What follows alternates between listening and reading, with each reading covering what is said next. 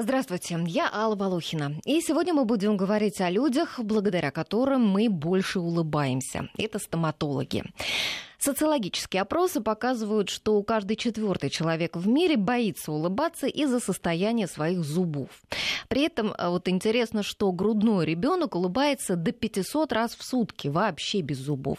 И вот ребенок растет, растет, становится взрослым человеком и начинает улыбаться уже не больше 17 раз в день. Вот об этом говорит та же статистика. Хотя, наверное, все-таки это зависит еще и от того, где человек вырос и живет. Россияне, по мнению э, улыбчивых иностранцев, довольно угрюмы и улыбаются незнакомым людям э, с какой-то формальной целью, ну, просто из вежливости, неохотно. А вот американцы, они прославились своими сверкающими улыбками, и даже есть избитый такой термин «голливудская улыбка». Она говорит о том, что у человека зубы все целые и белые. Ну, хотя не всегда свои, но зато качественно сделаны. Согласитесь, улыбка открывает нам многие двери, помогает знакомиться, нравиться, делать карьеру. Белые ровные а, целые зубы демонстрируют наш социальный статус. Вообще рот полный зубов, в конце концов, помогает сохранить здоровье. Вот о последних достижениях в области стоматологии, об уходе за зубами, о трудной работе зубного врача мы сегодня и поговорим. В гостях а, сегодня в нашей программе Юлия Иванова, ортодонт из Центрального НИИ стоматологии, и Денис Денис Лебедев, хирург, имплантолог, ортопед из клиники Агами. Здравствуйте, господа. Здравствуйте. Добрый день. Итак, наших слушателей я тоже приглашаю к присоединиться к разговору. Можете задавать свои вопросы по телефону 232-1559, код Москвы 495. Э, присылайте смс на номер 5533, первым словом пишите «Вести». И можете пользоваться Твиттером и Фейсбуком. Там есть страничка нашей программы «Найди себя интересные профессии». И, кстати, на этой страничке вы можете также написать, о каких профессиях еще вам хотелось бы услышать, и предложить героев программы. Так что пишите туда. Итак, Юлия Денис, начинаем разговор. Вот скажите мне, мы, наверное, охватили не все стоматологические специальности, да, пригласив вас. Но, тем не менее, довольно много, да, смотрите, ортодонт, ортопед, и хирург, имплантолог. Кто еще остался? Ну, есть еще прежде всего врачи-эндодонты, терапевты, которые занимаются лечением зубов и подготовкой зубов для протезирования. И очень важная профессия – это врач-гигиенисты и пародонтологи. А, профессия, которая в нашей стране ну, только начинает набирать обороты. Э, гигиенист. И именно врач-гигиенист. Угу, угу. Здесь э, вопрос в том, что э, не совсем популярное направление и связано и с тем, что у нас принято, не принято даже, можно так сказать, заниматься именно профилактикой стоматологических вопросов, стоматологических заболеваний. А это люди, которые, в принципе, врачи, гигиенисты, пародонтологи, которые предотвращают те проблемы, с которыми, которые решают остальные врачи-стоматологи. Уже следствие, да. Уже следствие. То Того, есть что вовремя все остальные профессии — это, в общем-то, решение возникшей проблемы. Ну, то есть э, гигиенисты, они учат людей чистить зубы, грубо говоря. Это... И проводят гигиену непосредственно. Проводят а, гигиену. То есть, э, делают профессиональную чистку, да? Да, да. да это основное. Угу. А, я думаю, что еще аспект, который раскрыт, это подбор именно системы гигиены индивидуально. То есть стоматология достаточно индивидуальна. Здесь нужно смотреть, в каком состоянии полость в какое качество гигиены, как... То есть как человек э, чистит как зубы, чистит да? зубы, в каком статусе его твердой ткани зубов, да, подбирать относительно десны, зубную щетку, пасты и так далее. Все ну, это направление именно только-только становящееся у нас в стране. Регулярность посещения да. тоже он прописывает, да, да может вот вам нужно... Да. Вам раз в 6 месяцев, вам раз в 3 месяца. А что раз в 6 месяцев? Именно приходить чистить зубы да. или проверять, нет ли дырок? А, комплексно и, и обязательно и делать профессиональную гигиену полости рта и автоматически проверять состояние. Ну а, что, ну а что, разве вот э, подобрать зубную пасту, это действительно так уж сложно? Мне кажется, что ну вот какую-нибудь хорошую вот выбрать, качественную, да, там такую фирменную и так далее, ну и чисть себе, нет? Ну, в общем и целом, да, конечно, мы говорим о каких-то больших аспектах таких, то у большинства людей статистически там нормальное состояние образной эмали, десны и так далее. Здесь можно как-то широко подходить к этому вопросу, но опять я о чем говорю, что как у любого из нас, это достаточно индивидуальные позиции. То есть можно смотреть именно состояние всего, всей полости рта. И здесь индивидуальность, она важна, это точно. Ну хорошо, а вот вы говорите, что у нас нет фактически гигиенистов. На них не учат в институтах или нет э, как бы ставок в клиниках? Или каким образом это вот происходит? Ну, из того, что я вижу, направление, вот, скажем так, платные клиники, они стараются сейчас развивать это направление. Это точно, стопроцентно. Потому что от работы врача-гигиениста во многом даже подготовительная работа, например, к хирургическим манипуляциям, она обязательно проводится через врача-гигиениста. То есть это подготовка именно к хирургии. А Вообще, как пациент попадает, допустим, в клинику, первичный прием, понятно, что решается сначала какие-то общие вопросы, да, у него есть там полости, кариес и так далее, это все лечится, подготавливается, решаются большие вопросы. Но врач-гигиенист в этом плане, конечно, подготавливает пациента именно ко всей работе остальных врачей. Учат ли сейчас этому? Ну, наверное, более популярное для всех кто двигается в стоматологии, это то, чем занимаемся мы с Юлей. Ортодонты, да, ортопеды, да? Ортопеды, вот ортодонты. Да, хотела это спросить, все на слуху, это Какая профессия. наиболее престижная, э, квалифицированная и доходная? Какая специальность Ну, это очень индивидуально. Врачей? А... Вообще врач — это призвание, и, мне кажется, каждый выбирает для себя что ему ближе в этой области, где он хочет развиваться, расти. Ну, наверное, на гигиене ты много не заработаешь, ну, столько, гигиена, сколько на протезах. А, насколько я знаю, гигиенисты а, могут работать зубные врачи, не врачи-стоматологи, потому что врач-стоматолог — это высшее образование, это а, доктора, которые заканчивают 5-6 лет да, университета. Да, а а гигиенисты — это зубные врачи, то есть это 3 года, это подождите, среднее медицинское подождите, образование. А что, зубной врач и стоматолог — это разные не одно вещи, да. Это разные вещи. Это разные профессии профессии. Вот это я дожила, для меня открытие. Да-да-да, абсолютно так и есть. Это разные профессии. Врач-стоматолог — это высшее образование, это доктор. А зубной врач — это, это среднее тот, который закончил э, медучилище? А, а, это направление в медицинском университете. Это три года а, обучения и, собственно... Так, хорошо. А чем занимаются На тогда врач... вот зубные врачи, кроме вот то, что они могут себе найти в, в области гигиены? Ну, Кариес могут лечить, э, какие-то несложные дырки, случаи, да. да. Да, как правило, это не, ну, я не буду принижать работу да, врачей зубных, но не, не супер высоко квалифицированные моменты. То есть, например, это не хирургические манипуляции, там, постановка имплантов, различные амбулаторные операции. Это не это. Угу. Ну, а вот если, допустим, ты выбираешь себе врача, да, э, какого-то, вот, э, я уже теперь боюсь сказать, зубного, да, стоматолога, наверное, нужно как-то, э, может быть, спросить, диплом-то неудобно же спросить, да, и спросить, а сколько вы учились? Три года или там десять? Но в клиниках, я думаю, что во всех да, у вас я... 90%, да, может быть, даже больше, это работают врачи, именно врачи. Угу. А, узкопрофильная работа Зубные зубных врачи как-то отходят сейчас. Да это все меньше и меньше. И на самом деле, опять-таки, вот то, что коснулось Юли, у нас, да, обучение зубных врачей это три года, но это никак не обучение зубных врачей, например, за рубежом. Это реально угу. полная квалифицированная профессия, которая обучается те же самые пять лет. Это высококвалифицированные специалисты. Они включают а, работу еще пародонтологии, это работа с мягкими тканями. И вот здесь уже то, что говорю, то, что касался уже в начале передачи, угу. что у нас это только начинает развиваться направление. У нас есть э, первый звонок от слушателя. Надежда то нас дозвонилась. Здравствуйте. Алло, здравствуйте. Угу. У меня такой вопрос. Скажите, пожалуйста, вот моей дочери 12 лет, у нее расщелина между передними зубами.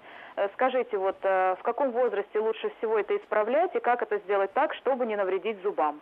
Ага, спасибо, а, Здравствуйте, Надежда. Надежда.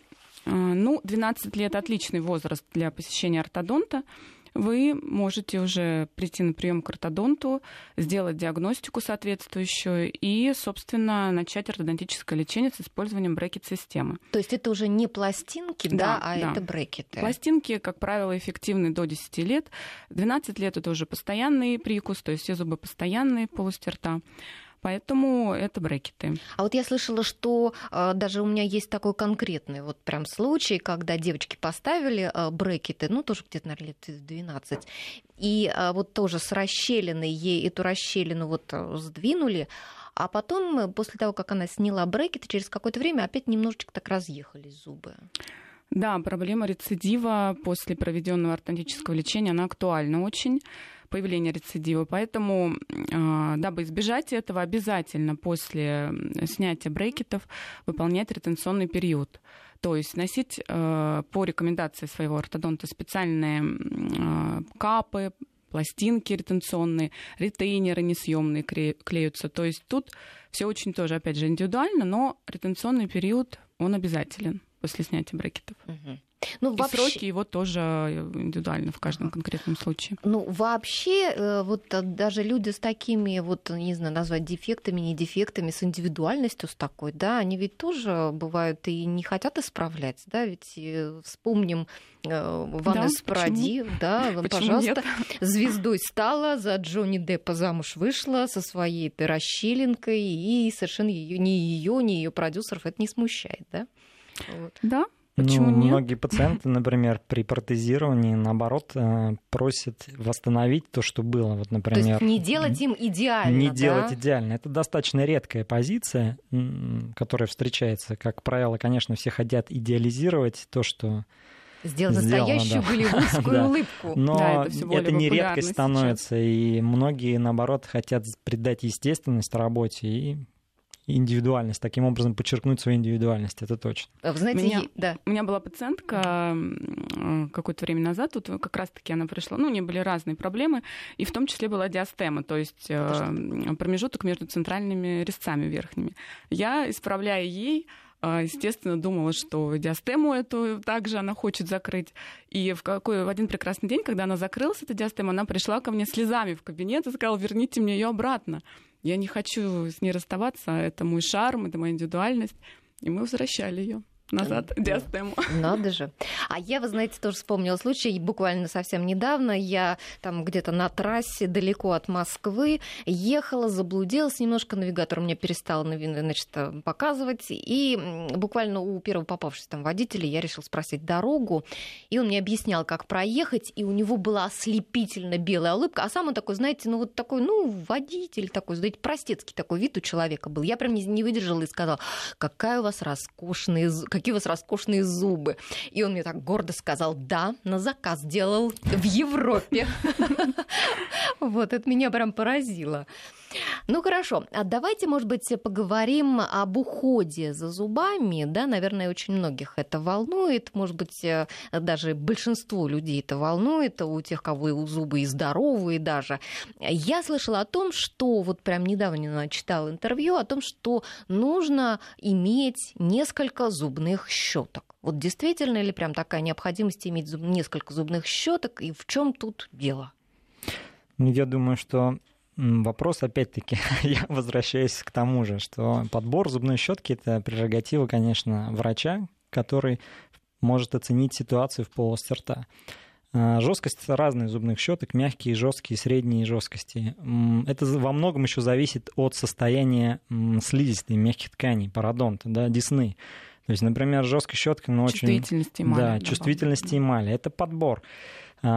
Мое мнение, но я могу сказать только свое мнение, что я своим пациентам рекомендую пользоваться мягкими зубными щетками. Но это связано с тем, что основные мои пациенты э, проходят все-таки ортопедическое лечение, они ставят коронки. И здесь э, сохранение статуса десны, десны, там, не травмирование десны, это более актуальный параметр для меня. У тех же, у кого, например, большее количество своих зубов или там минимальное количество представленных реставраций коронок, ну, возможно, использование более жестких щеток.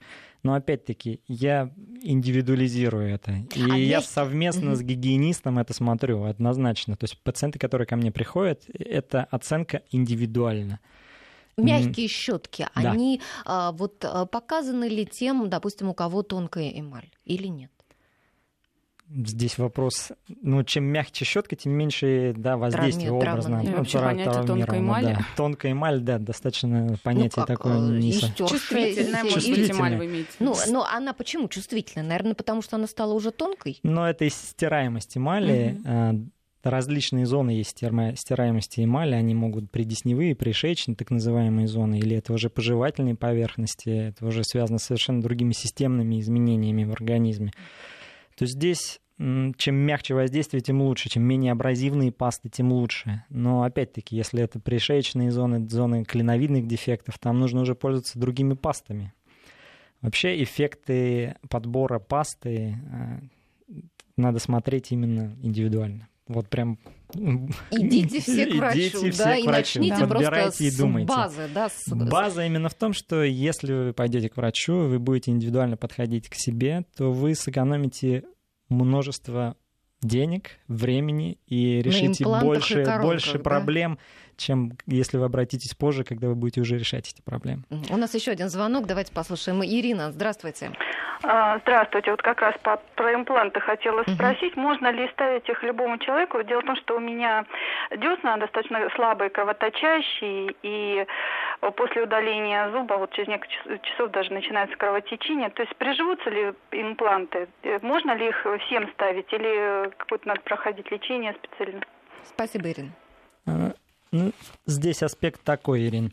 А, конечно, спектр постановки имплантов для пациентов достаточно широк. То есть глобальных ограничений нет, но обследование определенное пройти нужно, однозначно. То есть это определенный список анализов состояния организма. Оценка ситуации проводится по каким критериям? Ну, во-первых, осмотр врача и определение статуса полости рта. Во-вторых, сдача анализов, исключение каких-то глобальных противопоказаний для постановки имплантов. Это некомпенсированные какие-то состояния. Ну, например, сахарный диабет – это уже глобальное ограничение для имплантации, хотя не абсолютное противопоказание. Заболевания крови некомпенсированные, ну, мы уже не будем касаться каких-то совсем сложных случаев, там, раковые заболевания и так далее. Вообще спектр и возможность постановки имплантации ну, феноменально широка. Ну, то Нет есть, ограничений. Наверное, нельзя сказать Ирине, что ей, ей нельзя, нельзя из-за того, что кровоточат да, десна. Нет, да. конечно же, так. Оценка а, возможности постановки импланта проводится ну, многофакторно. Да? То есть пациент пришел, оцени, оценили его состояние во рту, сделали снимки, а, оценили анализы и приняли решение. Угу. В 99% это возможно, ага. поверьте. Так, еще один звонок. Александр, здравствуйте. Здравствуйте. Угу. У меня вопрос такой. Значит, у меня пять имплантантов стоит, да? Сколько у них срок годности? Ну, у меня израильские, и немецкие, и швейцарские, так? Когда они и как правильно за ними ухаживать? Вот, и какие, в общем, минусы и какие плюсы, вот хотелось бы услышать. Александр, а вы ставили вот в разных странах их или у нас здесь? Нет, в России ставил. Ага.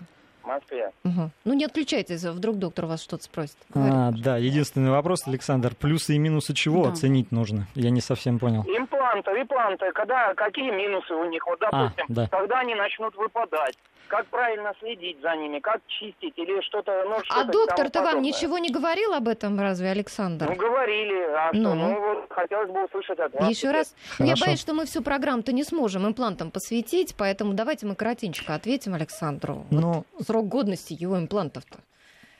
Это же, наверное, дистанционно-то мы не определим, Дистанционно да? это не определить, это будет зависеть от того, ну, насколько качественно и хорошо поставили импланты. Это раз, это работа врача. А втором, в какую ситуацию, где, в какой кости это все стоит. То есть статус постановки имплантов. И если там все хорошо, то оценку можно произвести, исходя из рентгенологической картины. Это более предметная оценка. Вообще, если говорить о том, что имплант а, поставили в стабильную хорошую кость и провели это все грамотно, то перспективы имплантов, они фактически не ограничены. То есть это может служить столько, сколько служит организм. По поводу ухода за имплантами основным критерием ухода является использование ирригатора, то есть так называемый аппарат, который создает а, давление воды для промывания именно зоны восстановленных керамических конструкций в зоне имплантов. Ирригатор дает возможность проводить ну, более качественную гигиену, ту, которая не позволяет, например, делать просто обычные щеткой и флоссы. То есть вот основным критерием гигиены является использование ирригатора и различных там ополаскивателей флоссов. Это, опять-таки, возвращаясь к началу передачи, то, что должен вам был объяснить и врач, и врач-гигиенист. Ну, то есть мы, наверное, скажем Александру, что обязательно пойти к врачу, да. сделать э, рентгеновские снимки, снимки оценить и статус уже тогда... состояния имплантов, и тогда можно оценить и перспективу, как долго эти конструкции будут стоять и жить. Ну, ну и заодно вообще... очно проконсультироваться да. по уходу. Ну, вообще многие хирурги-имплантологи дают какие-то сроки, там, 15 лет, 20 лет на ну, импланты? По мне, так это все относительно. Ну, да. Однозначно относительный параметр, потому что ну, статистически есть определенные параметры, когда с имплантами начинают происходить а, проблемы, но угу. это не связано, может быть, даже с работой врача. Это просто физиологические процессы. То есть а работа врача не отменяет процессы физиологии. Они у всех э, протекают по-разному, но направление движения, вектор, он одинаковый. Мы не молодеем. Изменения в организме происходят, э, ну, скажем так, в, в минусовую форму. Да? Это, мы, наша задача поддерживать этот статус как можно дольше. Но физиологические процессы отменить нельзя. И вопросы там убыли десны, изменения кости, изменения статуса всего организма, они неконтролируемы нами, врачами. Поэтому задача врача исполнить свою работу как можно лучше, чтобы ну, это а служило как можно дольше пациенту ходить регулярно да, проверяться. Так. То есть, не так, что сделал и надеюсь, да, не раздал Именно основной вопрос, что он, закончив нашу работу, это не говорит о том, что все, мы сделали все, и теперь вы можете быть свободны и не посещать врачей. Это как раз совершенно другой аспект. Угу. Ну вот э, режиссер говорит, что очень много звонков. Друзья, я вас попрошу, давайте мы, наверное, все-таки вот перейдем от темы имплантов а, к другой а, теме, потому что, может быть, давайте я последний звонок по имплантам возьму. Да, есть у нас. Говорите, пожалуйста. Алло. Угу, да, здравствуйте. Э, здравствуйте. У меня вот такой вот э, вопрос по поводу имплантов. Uh-huh. Значит, сначала легкое видение. Значит, вот сейчас настоятельная возникла необходимость ставить имплант. Я посмотрел, что написано в интернете. Посетил уже три клиники, проконсультировался. Получается ситуация, что каждый кулик хвалит свое болото. Как выбрать а, врача, вы хотите спросить? Как нет, я о другом. Мм. Врачам, как, как ни странно, врачам, я в данном случае, в данном случае доверяю. Они произвели все хорошие впечатления. Вот. Я о другом. А, вот э, я сам химик, поэтому у меня возник такой вопрос. Вот есть импланты с разным покрытием, кальций-фосфатное и из гидроксиапатита. Химическая разница в природе покрытия не очень велика. Есть, но не очень велика. Вот. Но случилось противоречие. Одни специалисты утверждают, что гидроксиапатит вчерашний день не только кальций фосфатный, там по ряду причин. Другие специалисты также убежденно говорят, что только гидроксиапатит, угу. а кальцифосфатное другое. И второй вот как конкретный вопрос. Вот что может сказать вот ваш человек о сравнении двух имплантов? SGS, это швейцарский. И мм вот в нашем городе, я сам, сам Подмосковье живу, ставят Какие? только Alpha Alpha-Bio, вот израильский. Вот их сравнительный анализ. Что бы он порекомендовал? Угу. Все, спасибо. Я напомню, Денис Лебедев у нас хирург, имплантолог и ортопед сегодня в гостях. А, ну, касаемо первого вопроса, Мое мнение в данном аспекте, что не так важно покрытие импланта, я убежден в этом, как важна э, структура кости, ее структура. Это основной критерий. То, куда погружается имплант. Вот какая структура кости. Если хорошая структура кости, то э, фактически э, все производители, которые сейчас э, конкурируют с друг другом на разных этапах, на разных технических моментах, но это все конкуренция, она микроскопическая. Основное — это то, куда будет ставиться имплант. 99% производителей используют титан для имплантов с различными покрытиями, с различными дизайнерскими нюансами, с различными дизайнерскими э, нюансами реально а, для хирургии, для ортопедии. Но это все детали. Основное это то, куда будет погружаться имплант. Это касаемо первого вопроса. А, давать сравнительную характеристику имплантов, ну, если говорить, есть определенные параметры, ну, есть, как и, наверное, мы говорим об автомобилях, да, есть топовые какие-то автомобили, есть более простого уровня автомобили. То есть есть определенный топ имплантов, есть производители, которые дают пожизненную гарантию на импланты, например, такие шведский производитель Astra, известнейший производитель. А, то есть к топам относится, наверное, 5-6 производителей. Я не могу сейчас, вы знаете, там говорить о том, что, например, производитель Альфа-Био не относится, потому что эти представители скажут, что я даю какую-то отрицательную рекламу. Но, в принципе, я дам направление, что швейцарские импланты и импланты Швеции, Германии и Соединенных Штатов э, входят в уровень топовых имплантов. Угу. Вот так. Угу. Так, ну у нас еще на связи э, Екатерина. Успеем мы послушать? Да, Екатерина, э, у вас буквально несколько секунд, пожалуйста, вот сформулируйте до новостей свой вопрос. А, здравствуйте. Mm-hmm. Мне 32 года, и вот у меня такая наследственная ситуация в семье. У меня у мамы, бабушки, у нас искривление одного из ста верхнего повторяется из поколения в поколение. И я хотела задать Юле вопрос. Скажите, пожалуйста, а вот вообще область э, ортодонтии, она, ну, как бы считается такой косметической, или все-таки можно где-то это делать, ну, по показаниям? Потому что я обращалась, но это, конечно, жуткие вообще затраты, и ну, предлагают удалить еще параллельно какие-то зубы, там, восьмерки, вот эти, ну, в общем, страшные какие-то вещи говорят. Вот, ну, просто у нас э, в итоге выпадает, вот после там 35-36 лет у бабушки мама зуб этот выпадал, который вот он выходит из общего зубного ряда. Ага, то есть что делать? И... Я поняла, а? Екатерина, спасибо угу. большое вас за вопрос. Мы вам ответим после новостей. Слушайте, пожалуйста, через две минуты. Мы продолжаем наш разговор. До новостей нам позвонила Екатерина. У нее проблема кривой передний зуб. Это, в общем, передается по наследству в их роду. А что делать с этим кривым зубом? Поправлять его дорого, говорит Екатерина. Ну, что, ну можно какой-нибудь демократичный способ предложить? Ну, э, да, к вопросу неровного зуба. Э, Помимо того, что это эстетическая проблема, конечно, э, различные аномалии окклюзии, различные искривления зубов и аномалии положения зубов, это также и функциональная проблема, которая ведет различные не очень э, благоприятные последствия за собой. Вот. И по поводу и я уверена, что не только в кривом зубе там проблема, что наверняка есть еще нюансы, которые нужно также исправлять, потому что зубочелюстная система это единый функционирующий комплекс. И просто Екатерина видит э, только этот кривой резец, я думаю, наверняка, ну, потому что он А если сделать рентген, наверное, да? Да, если сделать диагностику, вообще провести ну, хотя бы изначальный осмотр у врача-ортодонта, я думаю, есть какие-то нюансы. А, вот. По поводу исправлять или не исправлять, и что делать? Ну, конечно, нужно смотреть Екатерину, а, но я всегда э, рекомендую э, сделать изначально грамотную диагностику, э, рассчитать все риски, последствия, сроки. Сумму. Сумму. Ну, достаточно, да, действительно, это дорогостоящее сейчас у нас ортодонтическое лечение.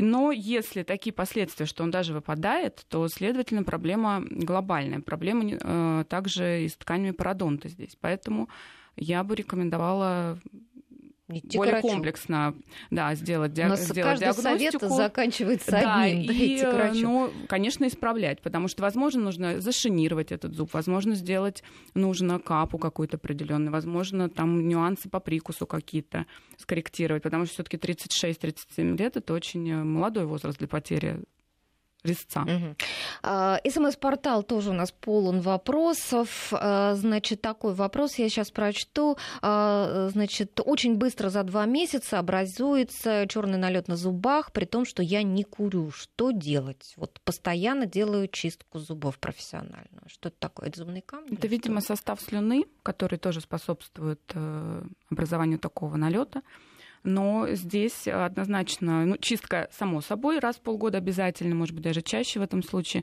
но э, также такой налет может э, свидетельствовать о, каких-то, о каких-то проблемах с желудочно-кишечным трактом.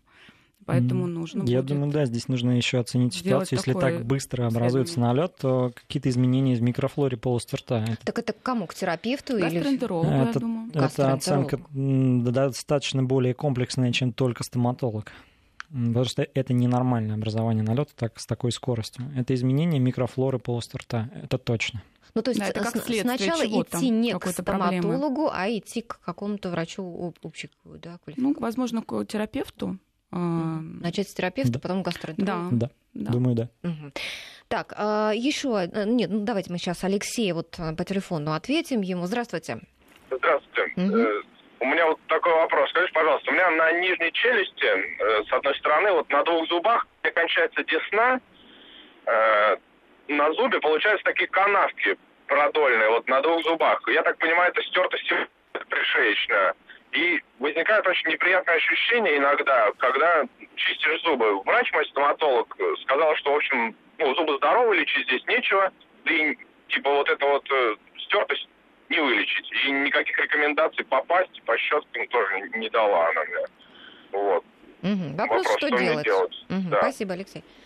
Ну что ж, это, вот, наверное, стирание эмали, да? Да, это, это так называемый дефект, клиновидный да? дефект. И я могу сказать, что в данном случае врач не прав абсолютно. Это подлежит лечению, и это нужно закрывать, и закрывать с помощью адгезивных пломбировочных материалов. Это предотвратит дальнейшие проблемы, да, и исключит вот эти дискомфортные явления, которые есть у данного человека. Да, и, как правило, клиновидные дефекты — это тоже следствие более глобальной проблемы, и в частности проблемы с прикусом, потому что клиновидные дефекты образовываются при, при перегрузке челюстного, э, зубочелюстного аппарата. То есть э, почему они там образуются? Это соединение, клиновидный дефект образуется в области соединения коронковой части и корневой части зуба. То есть там самая слабая у нас эмаль. И, собственно, при, при неправильном распределении нагрузки при жевании эмаль начинает вымываться из этой области – и, собственно, появляются клиновидные дефекты, которые крайне неприятны, чувствительностью повышенной сопровождаются и так далее. То есть я также рекомендую посетить ортодонта. Ага, то есть вот еще один а, фактор за то, что необходимо выравнивать э, зубы и челюсти, да, да, да. это то, что можно потом просто и, и затрутся зубы. Да, рецессии десны, то есть когда поднимаются десна, появление клиновидных дефектов, это следствие, как правило, а, проблем с прикусом. Угу. Евгений, следующий с своим вопросом. Здравствуйте. А, добрый день. У меня в свое время была сломана челюсть э, нижняя. И э, сейчас я понимаю, что, например, когда ем сладкое, то у меня ну, какой-то не очень хороший, так, ну, болезненный эффект идет на э, зубы, но я ее не чувствую, потому что меня врач в свое время предупредил, что у тебя там э, перебиты нервы, поэтому нижнюю челюсть ты не будешь чувствовать. И как мне их лечить, и как понимать, что они болят? Немножко так вы чувствуете, что они болят или не чувствуете? Нет, я не чувствую, что они болят. А я почему вы думаете? А почему вы думаете, что они от сладкого болят? Ну, потому что когда я ем сладкого, они не болят. А неприятное ощущение идет. В десне или в зубах? На, на, на эмали, скорее всего. Вот так вот. Ну что, попробуем ответить? Да, попробуем ответить. Но то, что сказал пациент, ну, извини, пациент. Ну, пациент. Я действительно, да, так отношусь да, к, слушателям. к слушателям как к пациентам. А, то, что сказал наш слушатель, ну, нужно оценить, во-первых, первое, то, с чем он обратился. Он говорит, что у него был перелом челюсти, и есть явление парестезии, чувстви... отсутствие чувствительности. Я думаю, что немножко здесь путаются параметры, потому что парестезия, вот именно отсутствие чувствительности, определяется ну, более широко. Это отсутствие чувствительности мягких тканей, например, там уголка губы, где-то слизистые. Это все врач определяет достаточно точно. Парастезия, которую описывает он, вот степень чувствительности, что он чувствует это от сладкого, ну, это немножко это, это, это, этого не может быть, образно могу сказать. То есть парастезия, выключающий нерв, она может выключить из чувствительных зубов каких-то, но это сопровождается глобальными симптомами, там, онемения. То есть это, как правило, постоянно неприятные ощущения, жжение, онемение во рту. Эти пациенты достаточно тяжело страдают именно с явлениями парастезии, когда перебит нижнечелюстной нерв. А то, что описывает... И тяжело лечению Да, Евгений, что это, скорее всего, просто банальное ощущение а, от э, сладкого, которое связано с кариесом. То есть, опять же, посетить стоматолога Посетить стоматолога, да, посетить стоматолога и провести, наверное, просто грамотную консультацию врача-хирурга, есть... сделать ага. снимки, оценить степень парастезии, которой я подозреваю, что она отсутствует. Исходя из того, что описывает Евгений, ее, скорее всего, там нет. Это связано с местными вопросами, просто оценить ситуацию в полости рта качественно, без проблем. Угу. Вопрос СМС-портала. Одна врач мне активно советовала отбелить зубы. Когда я у нее спросила, почему она сама себе не отбелит, она сказала, что у нее достаточно белые. Они были такого же цвета, как и у меня. А, то есть а, врачи, я так поняла из этого вопроса, что они советуют пациентам там, отбеливать зубы, а на самом деле сами считают, что эта процедура вредная и себе не отбеливают. Ну вот давайте. Я вредно или не а, вредно отбеливание и себе отбеливаю угу. регулярно. И, конечно, все должно быть опять же по показаниям, потому что некоторым пациентам отбеливание противопоказано а в силу повышенной чувствительности эмали зубов. Опять же, пациентов, которые присутствуют клиновидные дефекты. А потом разные есть способы отбеливания. И опять же, вот возвращаясь к теме Запада, у них э, США отбеливание распространено очень широко, и они просто чуть ли не с подросткового возраста детям начинают. А вот с какого, делать. кстати, можно возраста отбеливать? Ну, э, я думаю, что когда уже полностью созревает эмаль, и уже процесс формирования закончен. Это сколько? В каком? И, ну, э, самый оптимальный возраст где-то начиная э, с 18 лет я бы рекомендовала уже думать об отбеливании. Раньше. раньше, да, ну, лучше проводить э, грамотную профессиональную гигиену просто. Uh-huh. Мое мнение, что отбеливание не носит никаких функциональных моментов. Это чисто эстетический да, момент. Это то, что человек хочет изменить. Просто ну, свой внешний хотят вид. выглядеть красиво. Да, хотят выглядеть э, красиво. Да. Но здесь оценка ситуации такова, что очень многие пациенты приходят с достаточно светлыми зубами и говорят: я хочу сделать их еще безумно светлее, еще больше, еще больше это, это все-таки какой-то психологический внутренний момент. И я в основном, вот в отличие от Юлии, рекомендую пациентам не делать. Я стараюсь направить их на то, что если ты выглядишь достаточно естественно, если там я вижу, что нет каких-то проблем эстетических, это выглядит естественно, живо и, и симпатично, то есть это светлые зубки и все в порядке, я вот я отговариваю. Ну, а есть сегодня безопасные вот способы отбеливания? Вот, э, что это должно быть? Это обязательно в клинике или все таки можно дома там как-то самому химичить там вот с отбеливающими пастами? Существует э, если говорить о домашнем отбеливании, ну, существуют э, препараты и капы для индивидуального отбеливания. Это более правильно, чем отбеливающие пасты, потому что отбеливающие пасты, ну, дают какой-то эффект. Да, да. Но эффект достаточно, не настолько хороший. Не настолько хороший. То есть, если вы хотите, конечно, такого. добиться какого-то эффекта, то первое по степени эффективности это, конечно, клиническое отбеливание. Второе — это использование препаратов и отбеливание с помощью КАП. И на третьем месте, я думаю, что находится уже отбеливание с помощью зубных паст отбеливающих. Вот в такой последовательности. Вообще все индивидуально, опять же, нужно подбирать э, отбеливающие системы индивидуально каждому пациенту в зависимости от его состояние полости рта, цвета эмали, опять же, насколько он хочет оттенков себе сделать светлее эмаль, потому что возможности каждой отбеливающей системы и способы отбеливания разные. Ну, а есть у нас, эффект. допустим, такие материалы, вот э, как есть в Америке, вот, вот они отбеливают уже не одно десятилетие, да. наверное, свои зубы, уже, наверное, это все изучено. Это все, конечно, представлено абсолютно на рынок стоматологии, он на 99% состоит из импортных материалов. Это все существует. Пока что. Пока что, да, да. наверное. А сколько? Я думаю, что еще долго это будет, ну, к сожалению. Да. А Почему, относительно... к сожалению? Ну, хорошо бы, чтобы наше российское производство тоже Ну, а есть какие-то тенденции вообще? Мировой? Кто-нибудь о себе заявляет из да, наших конечно. производителей? Mm.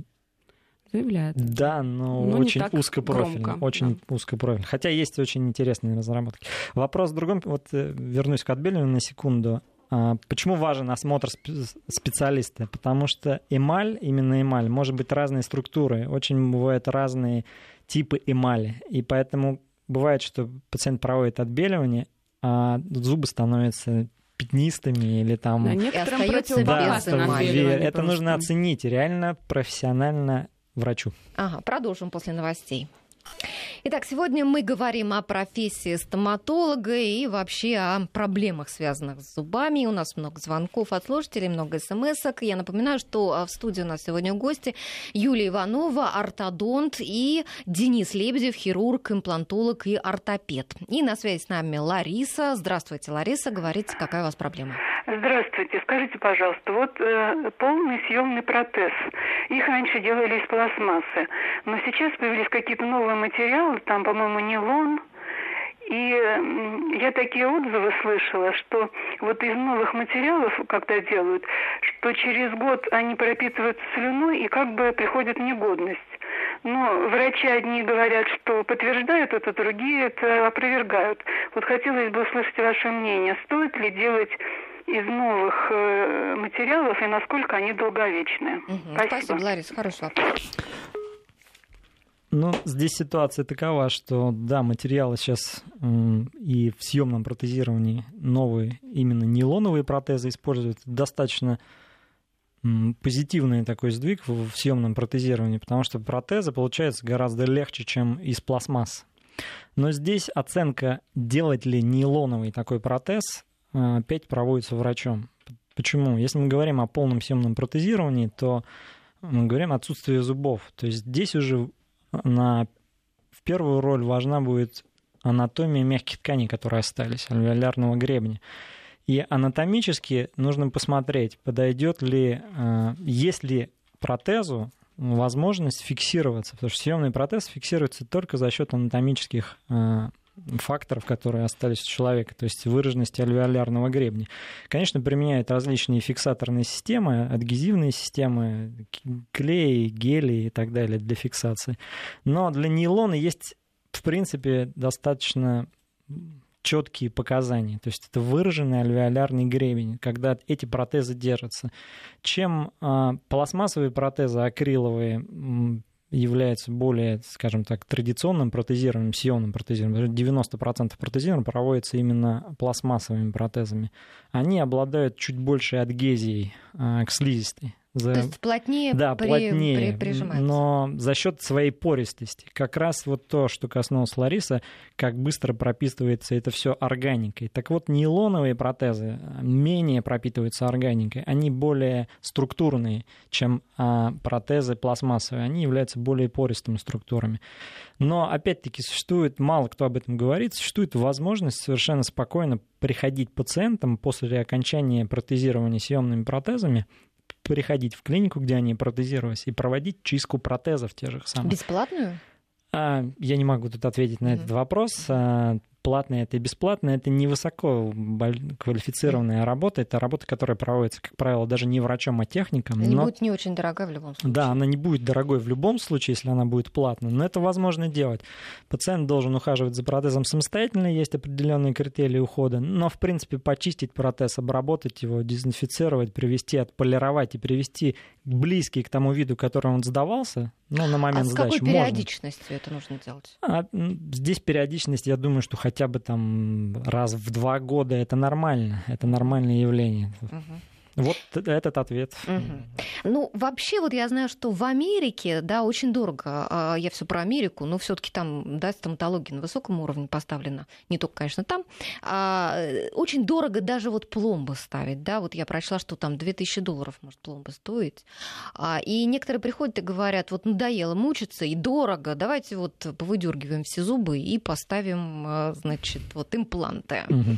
Ну, может, действительно это и красивее, и, и и менее проблем с такими зубами? Как вообще? Ну, нет, нет, нет. Я надеюсь, что все стоматологи поддержат нас, что ну вот э, надо биться за свои зубы, Лучше надо пытаться сохранять. Лучше ничего. того, что сделала природа, пока не придумано. Все, что делает стоматология, это замещает а, то, что уже израсходовано, скажем так, то, что уже непригодно.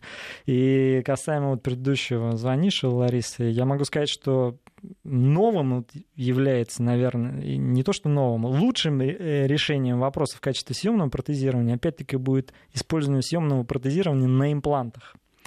То есть ей нужно оценить и посмотреть, можно ли поставить импланты на какую-то челюсть или на обе челюсти, чтобы фиксация протеза вообще не зависела от того, какой рельеф слизистой у нее есть. Э, это направление, которое реально нужно рассматривать при съемном протезировании. Если есть у человека возможность, то это нужно рассматривать, потому что другое качество жизни и эксплуатации съемных протезов. Человек уже не зависит от обстоятельств, и это совершенно другая степень свободы. Ну, хорошо, возвращаясь э, к состоянию наших э, природных зубов, угу. которые выросли, э, бороться до последнего зуба за каждый вот зуб, да, делать там одну дырку, то есть это пломбу на другой, но не рвать зубы, да, как вообще, какие тенденции сейчас в стоматологии? Ну, ну разумные Очень пределы. Очень индивидуально, конечно, все, да. Но вообще, естественно, лучше своих зубов ничего нет, как я уже сказала. Даже если они желтые или там серые, там какого цвета. Такой вопрос неоднозначный, да. Ну, тут... Вы немножко здесь путаются параметры. Здесь момент в том, что э, если что-то возможно сохранить, и врач оценивает перспективность этого, то есть э, перспективность сохранения зуба, что на длительное... Что это целесообразно Да, целесообразно, что это, это может жить и функционировать, то, конечно, степень развития стоматологии сейчас такова, что позволяет, ну, сделать ну, почти невозможное, что там делалось там лет 10 назад. То есть реально это двигается и прогрессирует. Но подход реально нужно оценивать перспективы и сроки службы того, что ты восстанавливаешь. Поэтому Хорошо, вот я слышала о том, что э, даже вот если у тебя нет одного зуба во рту, это уже влияет вот на весь организм, да? Вот какой-то вред да, приносит. Верно. Вот какой вред? Ну, отсутствие даже одного зуба – это уже дефект зубного ряда.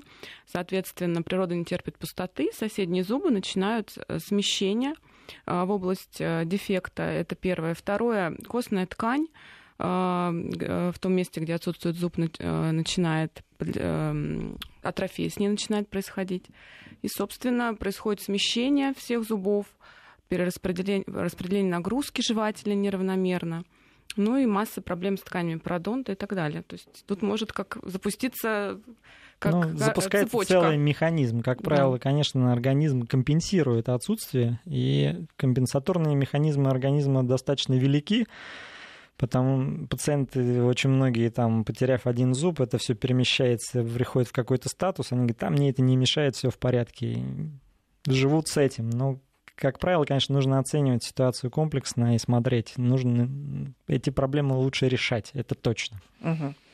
А вот в журнале «Популярная механика» я прочла, что когда в рот попадает кислота, например, с глотком вина, то организм пытается ее нейтрализовать, и кальций из эмали перекочевывает в слюну. Скажите, означает ли это, что вино пить вредно для зубов? Ну, я думаю, что здесь вопрос такой, что это связано с временем экспозиции вина в полость рта. Да, количество. Но это очень сложно представить, что возможно, что человек, когда выпивает там бокал, два вина, или там сидит целый вечер, выпивает это вино, что он повредит настолько эмаль своих зубов. А если он каждый день выпивает? по ну, бокалу вина. Но это невозможно. Если у него отвратительная гигиена, если у него множество кариеса, если у него ужасные проблемы с пародонтом, то, то и, без и, вина. Он, и он каждый день пьет вино, то, возможно, вино сыграет какую-то роль. Я думаю, что достаточно после того, как ты выпивал вино, вы прополоскаете да. рот и все, и все в порядке. Это, это несколько такая иллюзорная позиция. Но я думаю, что всем людям, ну, множество людей знакомый эффект, когда ты пьешь газированный напиток. Вот тогда эффект э, такой странного поскрипывания, не знаю, чего зубов, mm-hmm. такое ощущение, как будто они у тебя растворяются. Mm-hmm. А как это компенсируется? Ну, человек должен прополоскать рот. Вот этот эффект вот от газированных напитков, вот это катастрофический эффект. Ну, не сравнивая это с вином. Говорят, вообще кола растворяет зубы. Да, да, ну, это образ такой? А, или... Не будем говорить про, про колу, да, да скажем так. Э, это газированные... газированные напитки наносят больший вред, чем вино или что-то такое, или апельсин, или яблоко. Везде есть кислоты, фруктоза и так далее. Это все есть. Вот еще такой вопрос по поводу кариеса. Вот установлено, да, его, а, что это инфекция. А скажите, а будет ли когда-то вакцина от кариеса? Вот какие-то разработки ведутся, когда там ждать этого? Я думаю, что постоянно какие-то идут э, научные исследования на эту тему, но на сегодняшний день ну, исходя из теории кариеса, их две. Основное вот то, что, скорее всего, э, специфическая теория развития кариеса связана с э, раз... деятельностью так называемого стриптокока. Вообще, если говорить в полости рта человека, так не пугая слушателей, порядка, пи... да, да, порядка 500 видов микроорганизмов, 500 видов. Из них не культивируемых еще, наверное, больше. Это целый микробиоциноз, сумасшедший. Просто представить это достаточно сложно. Поэтому говорить о том, что и специфическая теория говорит о том, что вот определенный вид микроорганизма, стрептокок, он вызывает образование кариеса. И все вакцины, разработки по вакцинам связаны с тем, чтобы а, ингибировать действие этого а, микроорганизма, стрептокока. А неспецифическая теория говорит о том, что мы говорим о биоцинозе, о множестве микроорганизмов, и дисбаланс какой-то в одной точке приводит к изменению всего. Ну так конкретно, когда прививка-то будет? Прививки не будет э, долгое время. Думаю, Всем пациентам да. приходить к врачу, смотреть, оценивать не ситуацию. Ждите не ждите путей, да, путей как следует не будет. Зубы, не будет волшебной зубной пасты, месяцев. не будет волшебной щетки, ничего не будет. Надо заниматься собой и посещать врача. Ну, большое спасибо, друзья. Я надеюсь, что мы сегодня нашей программы принесли пользу нашим слушателям. Мы какие-то вопросы они для себя прояснили. Я напоминаю, что сегодня у нас в гостях были стоматологи Юлия Иванова, ортодонты из Центрального НИИ стоматологии и Денис Лебедев, хирург, имплантолог, ортопед из клиники Агами. Я Алла Волохина. Спасибо всем, кто нас слушал. Всего доброго. До следующего воскресенья. До свидания.